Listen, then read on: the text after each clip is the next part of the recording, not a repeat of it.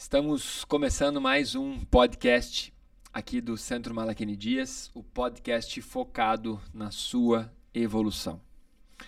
O tema de hoje, sugerido pelo nosso queridíssimo Careca Brilhante, pelo nosso queridíssimo Vilmar, tem a ver com ciclo de vida ou o ciclo útil das empresas, das amizades, quem sabe, dos relacionamentos. Vamos falar sobre ciclo de vida para você que é empreendedor, para você que é professor, palestrante, para você que tem relacionamento, fica com a gente que tem conexão com você. É isso aí. Vamos então, tocar o pau nesse, nesse tema. Eu gosto muito de falar sobre ciclos de vida e a gente se apega, né? Como a gente se apega com as coisas que estão acontecendo. E não necessariamente a gente precisa sofrer por isso. Né? Vamos falar um pouco então sobre ciclos de vida. Bora lá. No episódio de hoje, então, eu, Malaquene Dias, aqui de Curitiba, diretamente do nosso estúdio, e também nosso queridíssimo careca brilhante, o Vilmar Duarte, o arquiteto das construções e das desconstruções. Cara, nos episódios antigos, na terceira temporada, na segunda temporada, nós sempre brincávamos disso. Fique ligado em todos os streams de áudio. Você acha o nosso podcast e também no YouTube, tanto no canal do Malaquini Dias quanto no canal do Vilmar Duarte. Então, assine o canal, ative o sininho, porque semanalmente tem conteúdo para você. Ative o sininho para que cada vez que uma postagem seja feita lá, você tenha acesso, você seja avisado desse conteúdo. Bora falar de ciclo de vida? Vamos nessa, Vilmes. Vamos lá. Interessante o, o, esse tema que hoje eu ministrando uma aula para uma aluna, a aluna falou assim: pô, estou assistindo todos os podcasts. Ela está ela tá fazendo uma, uma maratona. E eu achei interessante isso, né? Como é que as pessoas começam a escutar, começam a pegar o, o, os temas, e os temas são muito bem. É, como é que eu digo assim, preparados com carinho para você mesmo, para você que está nos ouvindo, para você que está nos assistindo com o intuito de agregar. Como diz o Malachini, a ideia é que isso revolucione de alguma forma a sua vida, te ajude na sua evolução. Então vamos deixar o agradecimento aqui para todas as pessoas que nos escutam e principalmente para essa aluna em especial, a Bianca, que está nos acompanhando e está fazendo aí a maratona dos podcasts. Lembrando que nós já passamos de 90 episódios gravados e que estamos na nossa quarta temporada. E aguardem que eu e o Vilmar estamos planejando algumas mudanças e algumas novidades para os próximos episódios. Ciclo de vida. Em que sentido, Vilmar? Ciclo de vida, eu, eu já apliquei muito ciclo de vida na, dentro da pedagogia da minha escola. Já apliquei muito ciclo de vida também dentro da estrutura do marketing, pensando em agregar valor, aumentar ticket médio, aumentar mensalidade média. Mas e aí, em que sentido o ciclo de vida você sugeriu para o nosso podcast? Interessante, você já trouxe aí dois temas que são importantes para quem é empreendedor, independente do que faça, né? Você falou ciclo pedagógico, ciclo de vida pedagógico pode ser um ciclo de vida do cliente para você que tem uma empresa que não seja nos padrões de uma escola, que seja uma empresa diferente.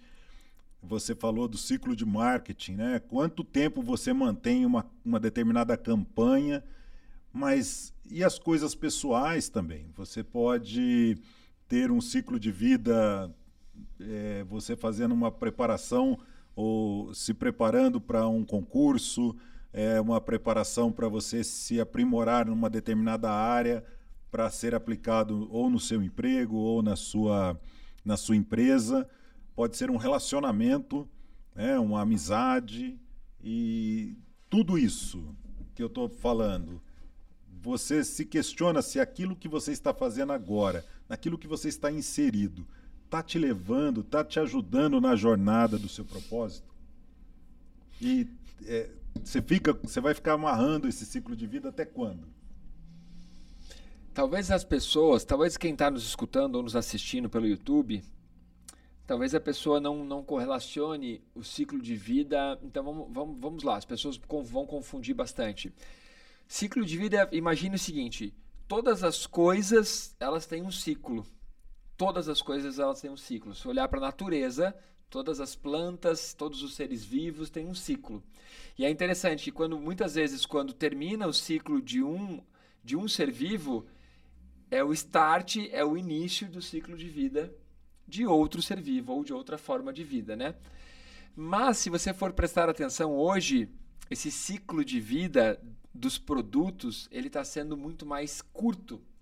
Então, se você pegar um liquidificador da época da minha mãe, da época da minha avó, aquele liquidificador ele ia permanecer na cozinha da minha avó do, do momento da compra até o momento que a minha avó não estivesse mais aqui, como ela já não está mais, um, um, uma lembrança aqui para minha querida vozinha Adercila. Então, o que eu quero dizer? Então, o liquidificador ia durar uma década, duas décadas, talvez três décadas. Talvez esteja funcionando ainda. O, exato. Talvez o liquidificador tenha sido doado como uma herança de família. Por quê? Porque os produtos eles tinham um conceito de muito mais robustez. Eles eram muito mais robustos. E também porque não existia essa necessidade maluca da moda de você sempre ter que ficar trocando de produto. Então, resumindo, o ciclo de vida de um, de um eletrodoméstico, antigamente, ele era mais longo. Hoje, existe um termo chamado obsolescência programada, que faz com que os produtos eles tenham um ciclo de vida já pré-determinado. Então, é por isso que quando você compra um celular, por exemplo, ele foi programado para ter uma vida útil de alguns anos apenas. Logo daqui, se você for perceber, daqui a pouco aquele celular ele não aceita mais todas as atualizações. Ou mudaram o pluguinho do, do carregador, ou não sei o que. E aí, quando você percebe, você fala, cara, não tem mais jeito, eu preciso trocar de celular. Ou você vai trocar só pela moda, porque lançaram um novo, mas o ciclo de vida hoje das coisas encolheu. E aí, Vilmes? É, tá, às vezes até a bateria fica mais barato você trocar um, um, celular do que trocar a bateria do celular, comprar uma bateria nova, né? Porque ela também tem ciclo de vida. Olha que louco, né? A bateria, ela tem a quantidade de ciclos de carregamento. Então tudo é de certa forma programado pensando na no término antes daquilo efetivamente quebrar ou por conta da moda, como você sugeriu. Né? Os, os, celulares são lançados, tem um novo, se você for pegar uma marca, tem um novo todo ano. Todo ano tem um novo. Ou tem um produto novo da marca a cada seis meses. A intenção, obviamente, é vender cada vez mais. A moda funciona, tem quatro é, tipos de roupa diferentes por ano, né? Que a moda vai lançar. Tem quatro lançamentos. Por que quatro? Porque é um para cada estação. É, se você for pegar carro, tem um novo por ano, né? Tem, tá sempre uma marca tá lançando um novo por ano. Então você, a ideia é que você consuma cada vez mais, é isso mesmo. Assim, então o ciclo de vida que nós estamos falando, nós abordamos agora um aspecto, né? Eu anotei várias coisas aqui, queria comentar. Olha que bacana. Tem o, o Vilmar comentou da bateria do celular. E sim, se você entrar no seu celular nas configurações, você consegue acessar uma informação que diz a vida útil da bateria, quantas cargas você já deu. Porque isso vai determinar quando você vai as pessoas que compram um celular usado ou que usam o celular na troca por um aparelho novo, geralmente eles entram lá nessas configurações para verificar quantas cargas, porque a vida útil da bateria, né? E aí eu anotei aqui, antigamente, para quem é fotógrafo, também as máquinas profissionais de fotografia, elas têm um número de fotos que você vai conseguir tirar, tem um ciclo de vida, tanto do botão que você aperta, mas da estrutura das lentes, da, da estrutura do, do aparato que faz a foto. Então, mesmo fotos digitais, quando você compra uma, uma Nikon, uma, uma, uma Canon, qualquer uma dessas marcas, ela também tem um ciclo de vida referente a quantas fotos você vai conseguir tirar. Então é, é interessante que a gente não se dá conta. Quando lançaram as lâmpadas de LED, que hoje a maioria das casas usa lâmpada de LED, qual foi o maior diferencial das lâmpadas de LED? Não era só o fato de que consumia muito menos energia. Durava Tam, também o fato de que dura muito mais, porque as lâmpadas antigas de filamento, você sabia que você teria que comprar uma lâmpada a cada tantas vezes que você aperta o botão de liga e desliga, o filamento queima, queimava muito mais rápido. Eles podiam fazer uma lâmpada que durasse mais? Claro, é óbvio. Tem ela, uma das lâmpadas de Edison ainda está acesa numa. ela tem mais de 100 anos. Acesa. Acesa, mas por quê? Ninguém desliga. É, porque ligar e desligar, ligar é. e desligar é uma das coisas que encurta o ciclo de vida. Então, quando lançaram as lâmpadas de LED, o cara que primeiro, a pessoa que descobriu a luz branca, o LED branco, ganhou um prêmio, ganhou um Nobel, porque isso revolucionou, se for analisar a economia e, e tantas funções, né? Mas também tem um ciclo de. A, a, lâmpada também tem horas que ela vai conseguir ficar acesa. É um ciclo de vida.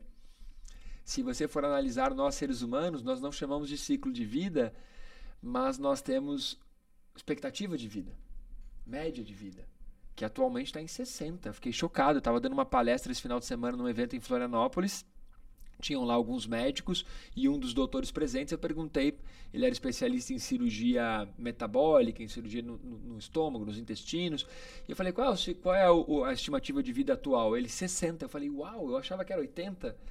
Mas é porque como tem muitas, ainda existe mortalidade infantil, ainda isso regula a média, né?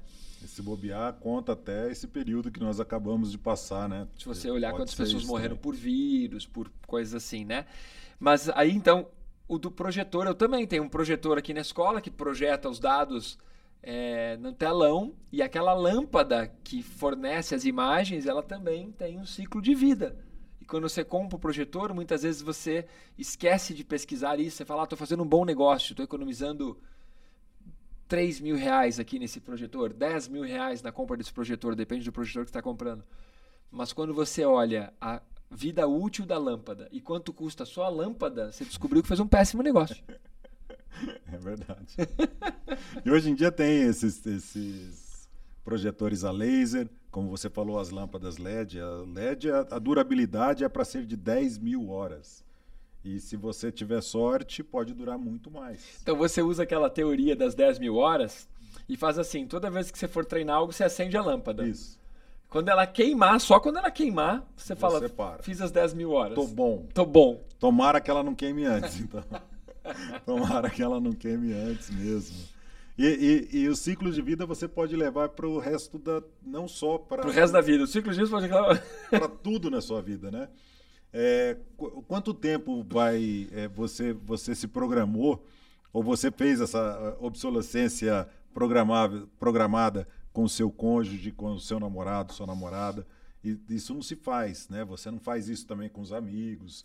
Mas quando que é interessante você fazer um, uma, uma avaliação se aquilo ali está te levando para um caminho legal?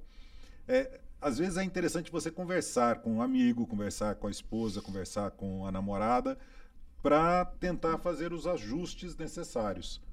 Às vezes é impossível. Cada um, tá, é, mesmo vocês convivendo juntos, tendo a, vocês fizeram amizade, vocês se aproximaram por conta de algo em comum. Não é só claro, é, alguma claro. coisa em comum, né? Pode ser até assim uma atração física, mas era uma atração física em comum. E aí vocês começaram a se relacionar, amigos, esposa, namorada, enfim. E aí isso começa a tomar um determinado rumo na vida. Só que você não passa 24 horas com a pessoa. Você não assiste as mesmas coisas. Você não lê as mesmas coisas. Então, cada um com os paradigmas que já tinha antes, né? com a sua mochilinha da história que você já carregava antes, você começa a levar a, a tua vida em conjunto com essa pessoa, só que você está lendo outras coisas, você está assistindo outras coisas e a pessoa da mesma forma. Cada um tem um ciclo de amizade círculo de amizade diferente. E, e, e as ideias começam a, a tomar novas formas. Mas chegar num ponto que, se essas ideias não forem comuns, vai começar a ter choque. E, e, e, ao ficar se chocando, começa a ter os, os, os as brigas, começa a ter uh, os empecilhos né, de, de, de, crescimento que você já, já que você tinha antes. As ideias não coadunam mais. E aí você tem que avaliar.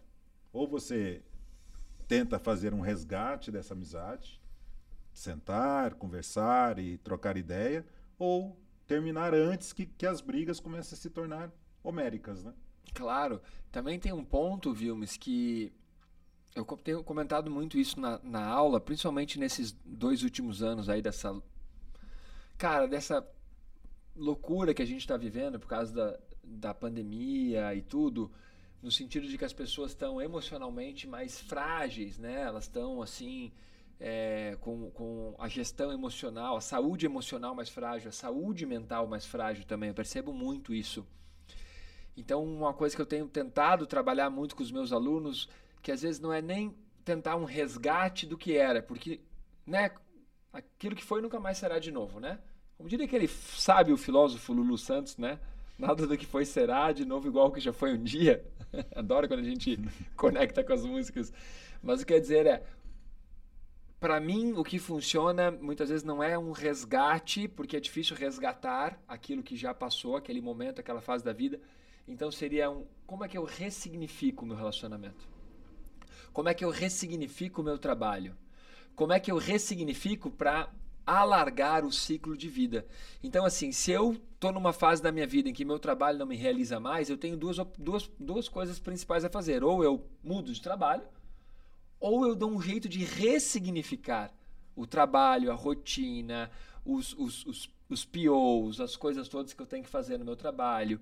E aí, se eu consigo ressignificar, eu consigo prolongar o ciclo de vida do trabalho, do relacionamento, das coisas. Então, eu sinto que ressignificar. Resgatar às vezes funciona, mas é difícil, hein? É mais difícil. Ressignificar é interessante, que é justamente isso, sentar, conversar e ver o que, que tem em comum ainda, que vale a pena preservar aquilo e dali é como se você estivesse começando um relacionamento novo, né? Com o trabalho, com o fornecedor, com enfim, com o cliente é, ou com, no relacionamento amoroso. É a partir dali é o que a gente costuma dizer, né? Da, é, a partir dali você tem 100% do resto da vida. e, e aproveita, né? E tem uma coisa muito interessante. Se você está disposto a ressignificar, ressignificar o porquê de trabalhar naquilo, ressignificar o porquê de continuar morando naquela cidade, ressignificar o seu relacionamento, seja com namorado, namorada, marido e assim por diante, filhos. Se você está disposto a ressignificar, você vai criar um novo ciclo de vida, não vai ser eterno tem que entender que não vai ser eterno. Então, aquela história de casar, tem uma pessoa conhecida minha que está prestes a casar agora. E ótimo, porque é uma fase da vida fantástica. Mas nós temos que entender que aquela história de para sempre, o para sempre, sempre, sempre acaba. acaba. então você tem que entender que o podcast hoje ele tem uma finalidade, é você conseguir com mais clareza mental com mais clareza, com mais estabilidade emocional, você entender que tem uma vida útil. Tudo tem uma vida útil. O pneu do seu carro tem uma vida útil.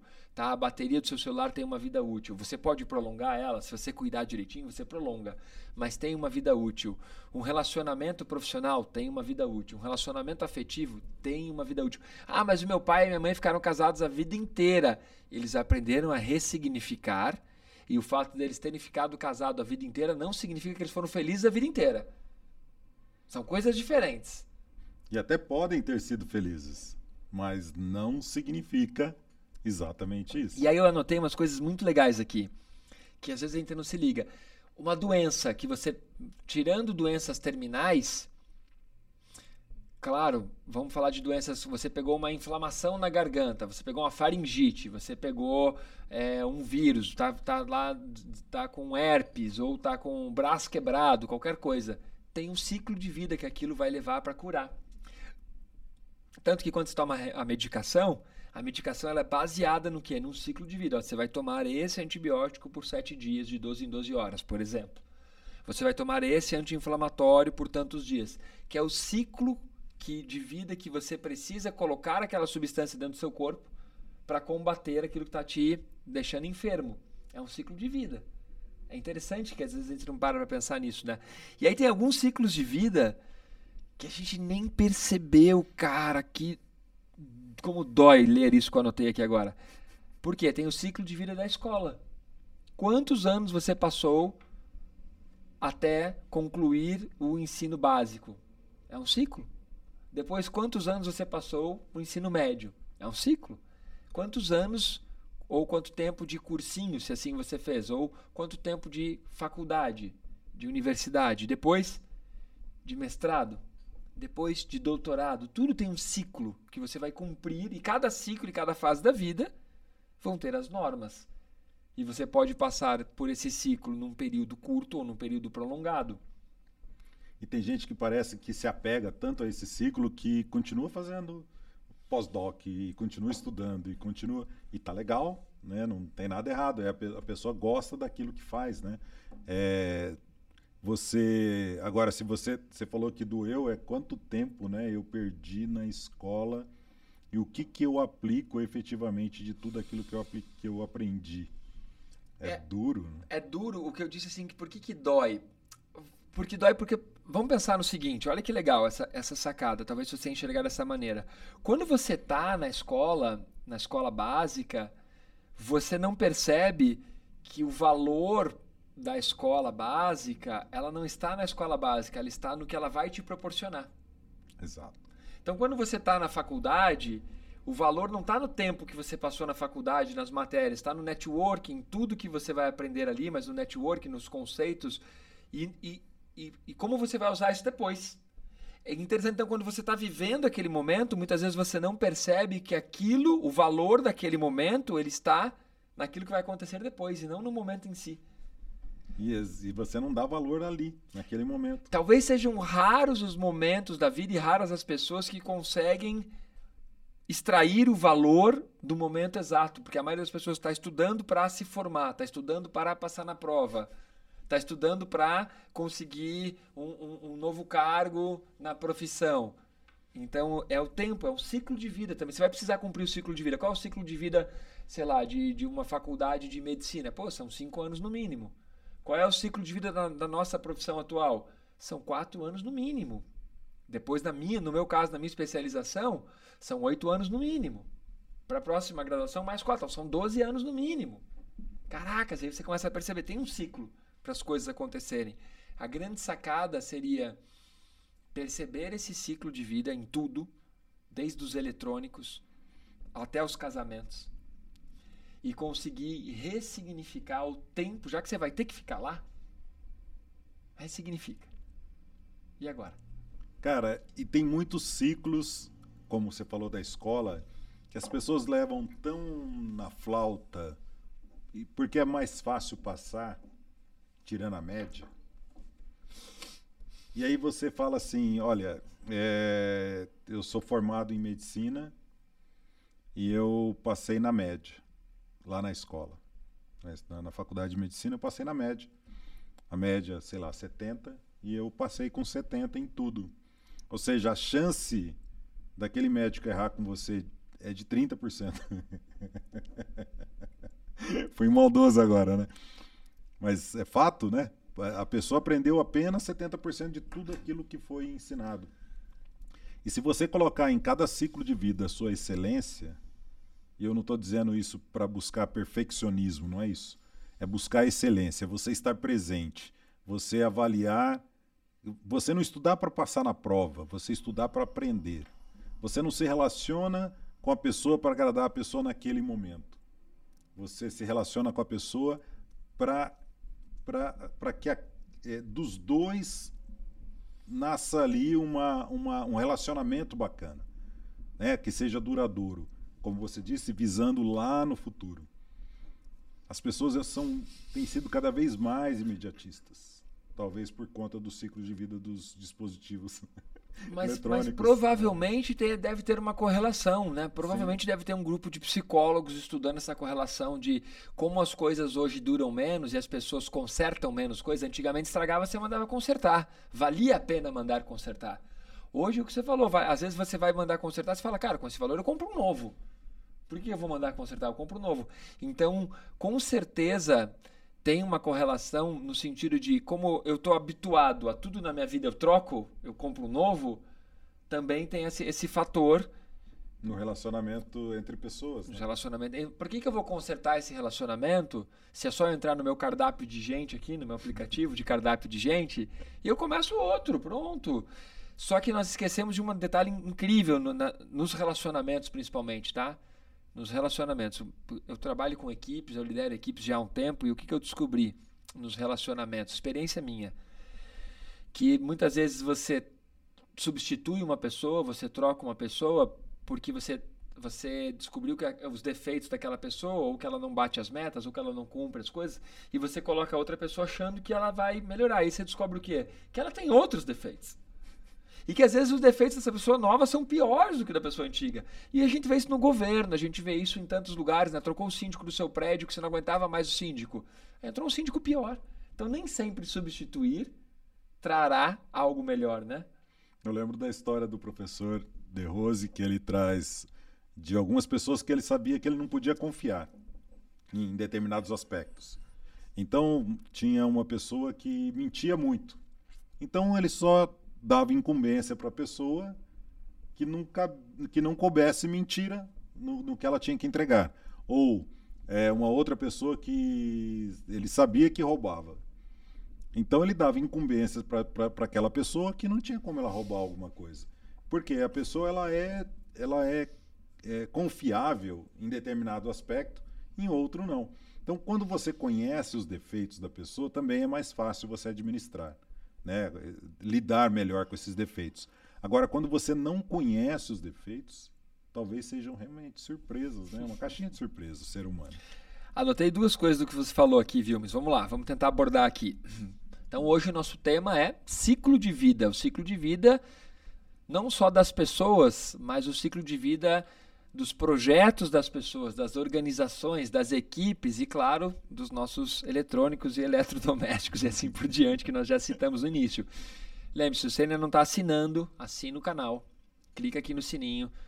Toda semana tem um podcast novo no ar, mas também nós temos conteúdos semanais sobre alta performance, concentração, meditação, respiração, aquilo que vai ajudar você a evoluir. Bom, anotei uma coisa muito bacana sobre o que você falou dos 70%. Eu me lembro uma vez, eu fui numa reunião de colégio do meu filho, em que a ideia dessa reunião era para se eu aprovaria que meu filho passasse de ano ou se ele reprovaria. E aí, quando eu fui conversar, a, a diretora me disse exatamente isso. Ela disse assim: Olha, é, nós, vamos, nós queremos passar o seu filho por conceito, ele não alcançou esse percentual nessa única matéria, em todas as outras matérias ele alcançou a média, e nessa aqui não, ele teve um pequeno déficit, mas a gente considera que pode passar ele por conceito. E aí me perguntaram, você aprova isso? Perguntaram de maneira mais formal, né? O senhor aprova isso e tal? E aí eu disse assim, olha, não passou, não passou, reprova. e aí a diretora ficou chocada, porque todos os pais querem que o filho seja aprovado, né? E aí eu disse para ela exata algo muito parecido com o que você comentou. Eu disse assim para ela: ele já passou na média nas outras matérias, ou seja, ele já tem de 20% de déficit em várias matérias, em algumas 30, porque se ele tirou 7, que era a média, em algumas ele estava muito bem, tirou 8, 8,5, 9, mas mesmo assim ainda tinha 10%, talvez de déficit no sentido de não ter aprendido tudo uhum. que, que a escola considerava o 100%. E aí, numa ele ainda estava abaixo, eu disse assim, ou seja, se ele fez isso esse ano, então ele já não absorveu, vamos, vamos arredondar as contas, 30% desse conteúdo esse ano. Só que ano passado ele também não absorveu 20% ou 30%. Então ele já está ano após ano acumulando um déficit, porque quem que você conhece que passa com 10 em todas as matérias todos os anos? Não tem. Não tem, né? Tirando quem é um gênio. É. Mas a maioria das crianças, inclusive eu, quando estava no colégio, passava com sempre com algum déficit. Só que isso acumulando ao longo dos anos, naquele ciclo de vida, quanto você deixou de aprender? Quanto você deixou de aprender? E as escolas aprovam. Eu entendo o formato. Mas eu disse, não, deixa, reprova. Ele, ele, e ele tinha essa possibilidade, porque como meu filho nasceu no ano em que mudaram algumas, alguns acordos de, de, de data de ano letivo, eu falei, não, deixa ele ficar mais um ano, e tudo bem, para ele aprender. E aí ele também aprende que as coisas na vida têm um preço, né?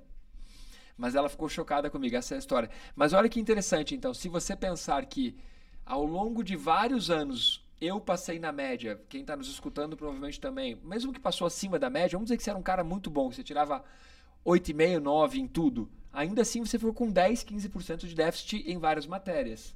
Soma isso em todos os anos de colégio. Você perdeu um ano fácil. E soma isso em todos os anos de faculdade. Dois anos. E soma isso em todos os anos de mestrado.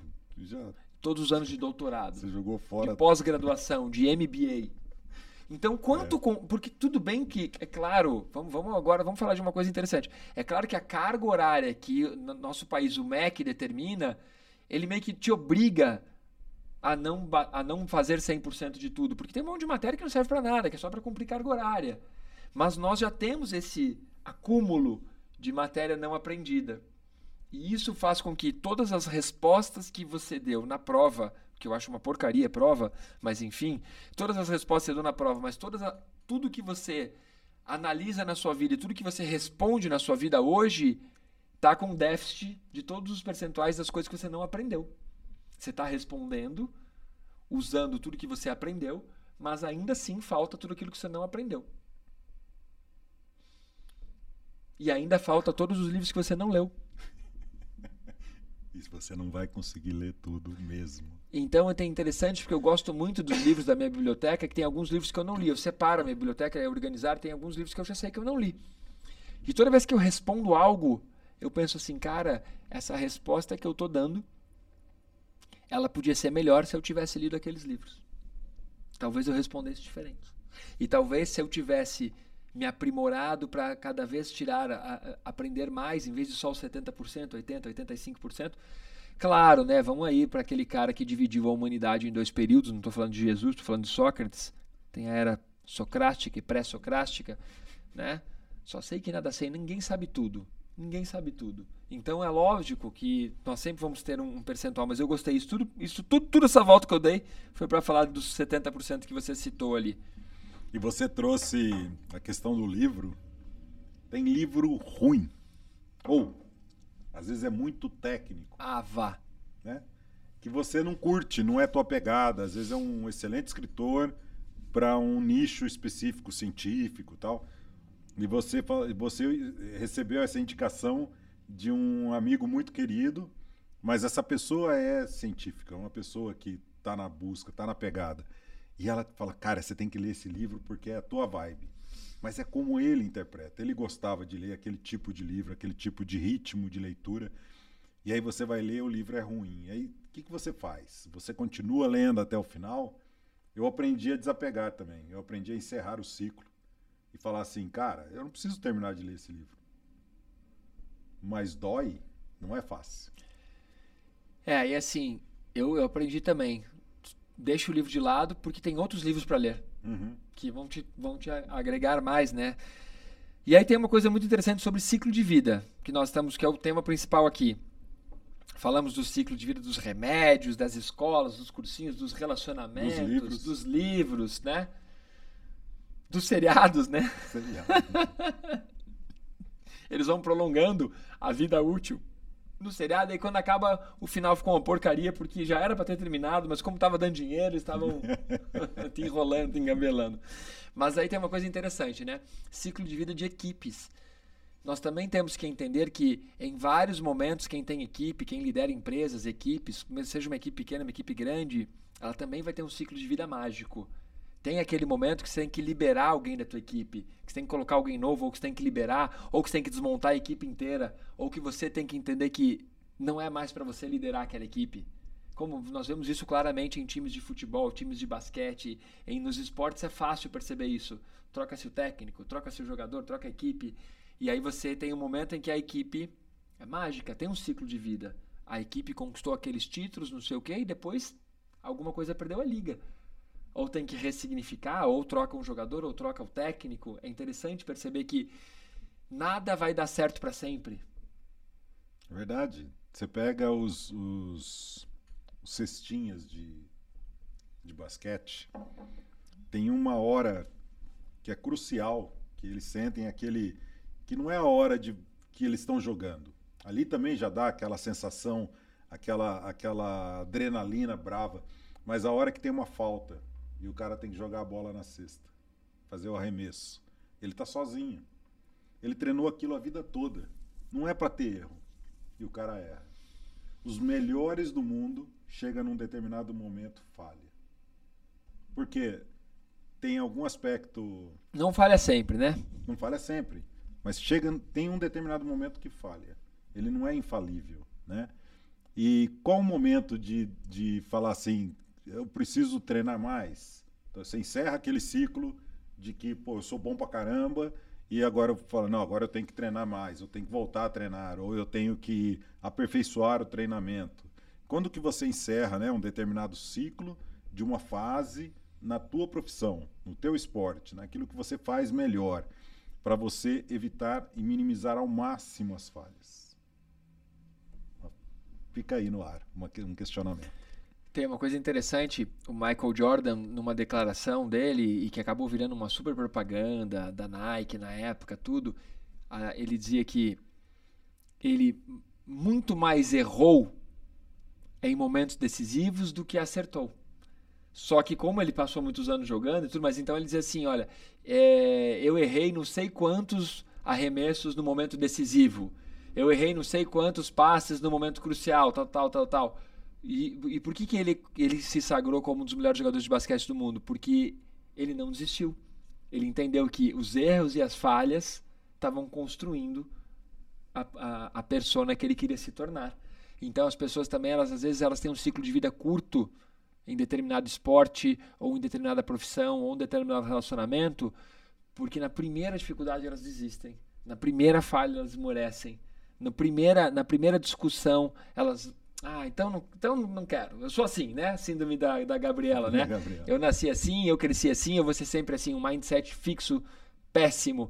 Então, as pessoas que são mais resilientes, ou como Nassim Taleb é, registrou no seu livro Antifrágil, as pessoas que são mais antifrágeis, elas tendem a prolongar o ciclo de vida dos seus projetos e das suas conquistas, porque elas não desistem enquanto aquilo não dá certo.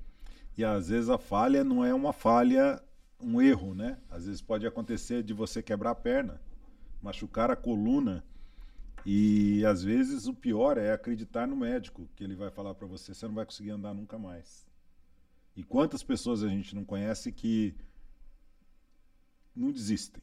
É isso aí. Se você não desistir, não tem jeito de você fracassar. E é interessante que tem alguns ciclos de vida que perduram, né? A pessoa morreu, mas aquilo que ela deixou de, de legado, não de legado de uma construção faraônica, aquilo que ela deixou de legado de ensinamentos persiste. Né? Eu acabei de citar Sócrates, né?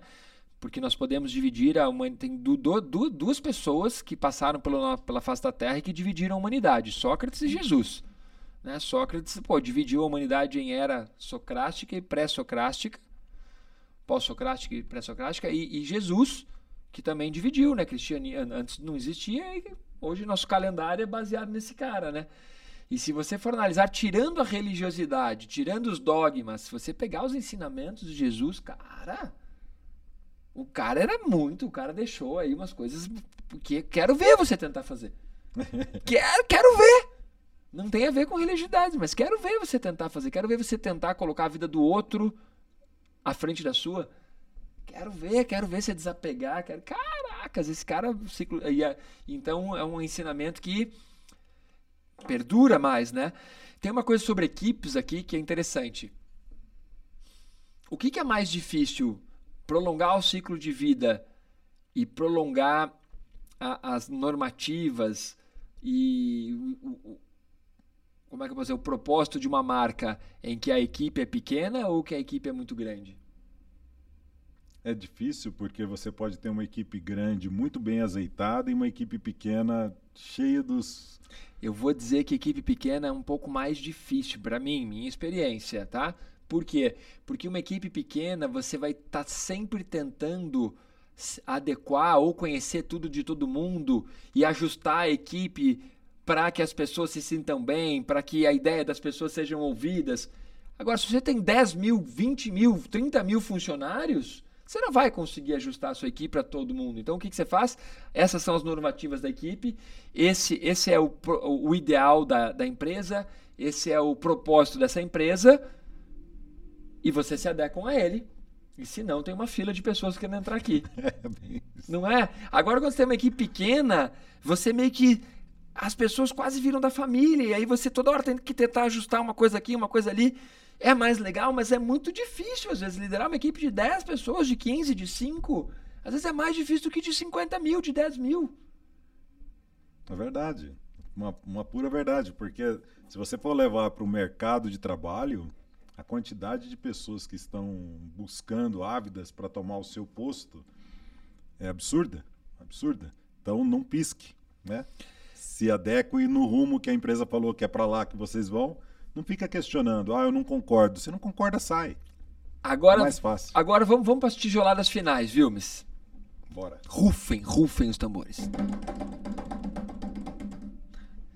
Ciclo de vida. Se nós sabemos que temos um ciclo, a única certeza que nós temos é que vamos morrer. É fato. Nós vamos morrer. Essa é uma certeza. Se nós sabemos disso, se nós sabemos que nós temos um ciclo de vida, ou seja, nós temos ali é, tal, a, média de vida da humanidade está entre 60 e 70 anos, talvez aumentando um pouquinho. Vamos, vamos, vamos, vamos ser otimistas e vamos colocar 80, tá? Vamos colocar 80, ser otimista. Vamos lá, 80 anos. Legal. Quantos você já viveu? Eu já vivi metade, então. Já passei dos 40, o Vilmar já passou dos 50. É. Estamos aqui para se comemorar, né, Vilmar? Eu 43 e o Vilmar 53. Então vamos dizer, eu já, eu já usei metade da minha vida. Se vamos ver que eu vou viver até os 80. Eu tenho mais 40 anos. 37 de vida. Só que desses 37, quantos anos de vida eu vou ter com qualidade de vida e com, capacidade de realizar o meu propósito e meus objetivos? Então eu vou reduzir isso, sei lá, para uns 30, para uns 20. Duas décadas. Agora vem a pergunta que é para te sacudir. Se eu sei que meu ciclo de vida está curto, está apertado, tal como de uma bateria, eu sei que minha vida útil está apertada, está curta, e os meus projetos? Quantos eu já realizei? Tá, projetos profissionais mas e o seu projeto de vida? O que realmente te realiza? O que realmente te move? O que realmente dá tesão? Os lugares que você queria viajar, as pessoas que você queria conhecer, tudo que você queria fazer, aprender violão, francês, inglês, alemão, conhecer a, os museus do mundo, pegar as melhores ondas do mundo, está na hora de você começar a peneirar.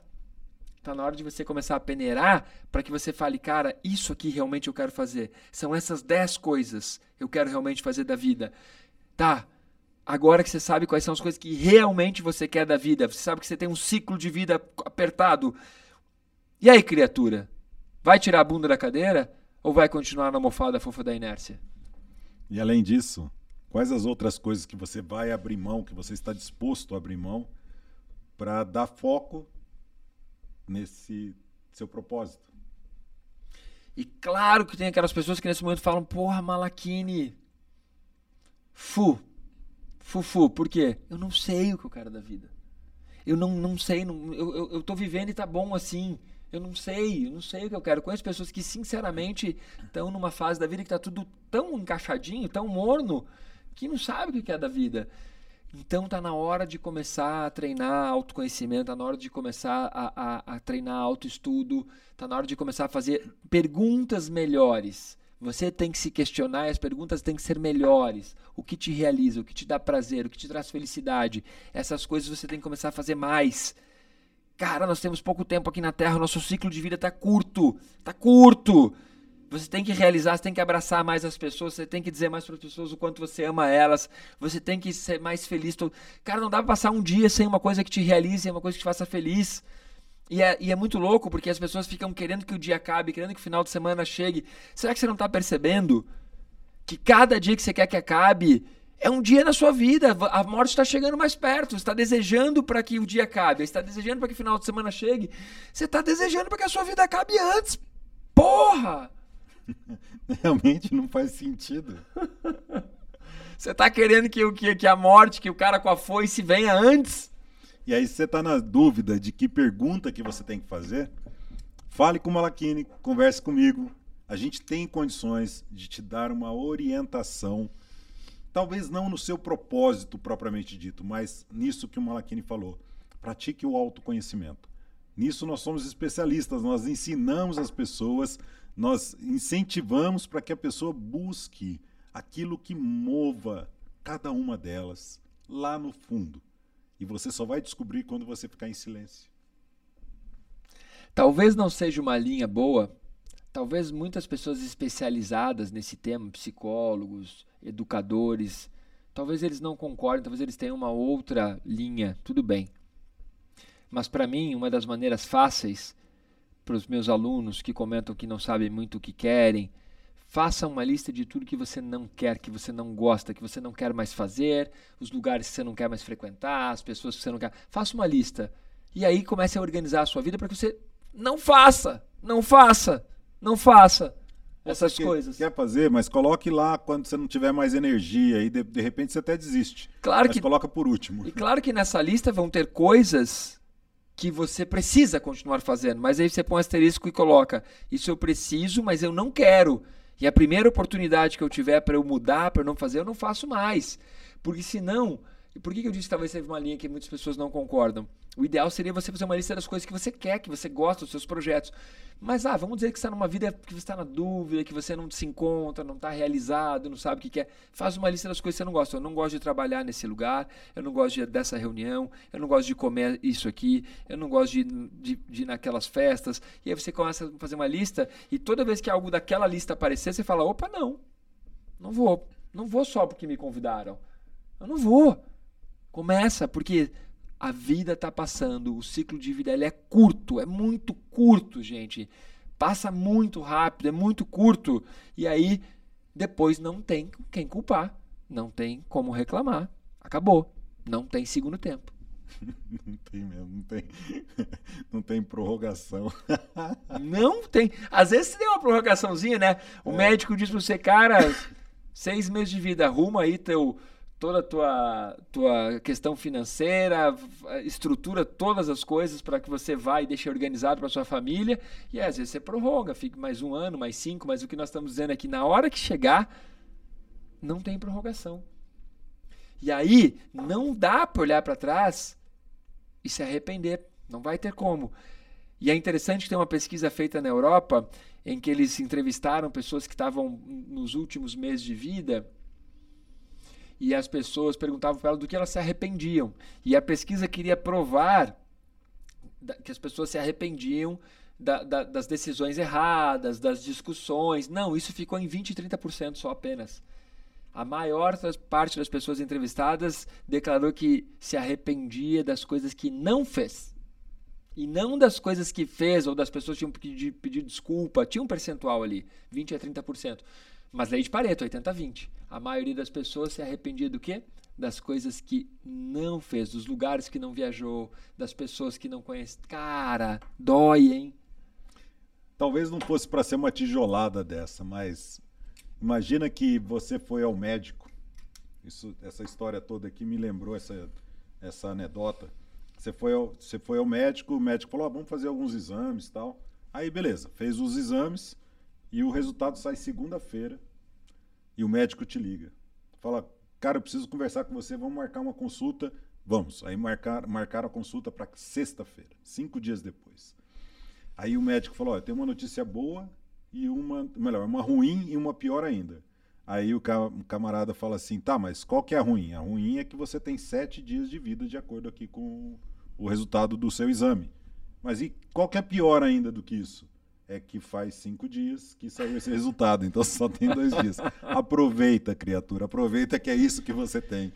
É, hoje é o, é, o, você, é, é o primeiro dia do resto da sua vida e você tem 100% do resto da sua vida para você fazer aquilo que te move. Faça aquilo que te move, faça aquilo que te move, é isso aí. E aqui nós encerramos mais um podcast e você Aproveita para ativar o sininho, para assinar o canal, para nos buscar nas redes sociais, no, no Insta, no LinkedIn. Busque a gente também aqui no YouTube ou nos aplicativos de música. Ative o sininho para receber semanalmente as nossas publicações. Valeu? Um abraço!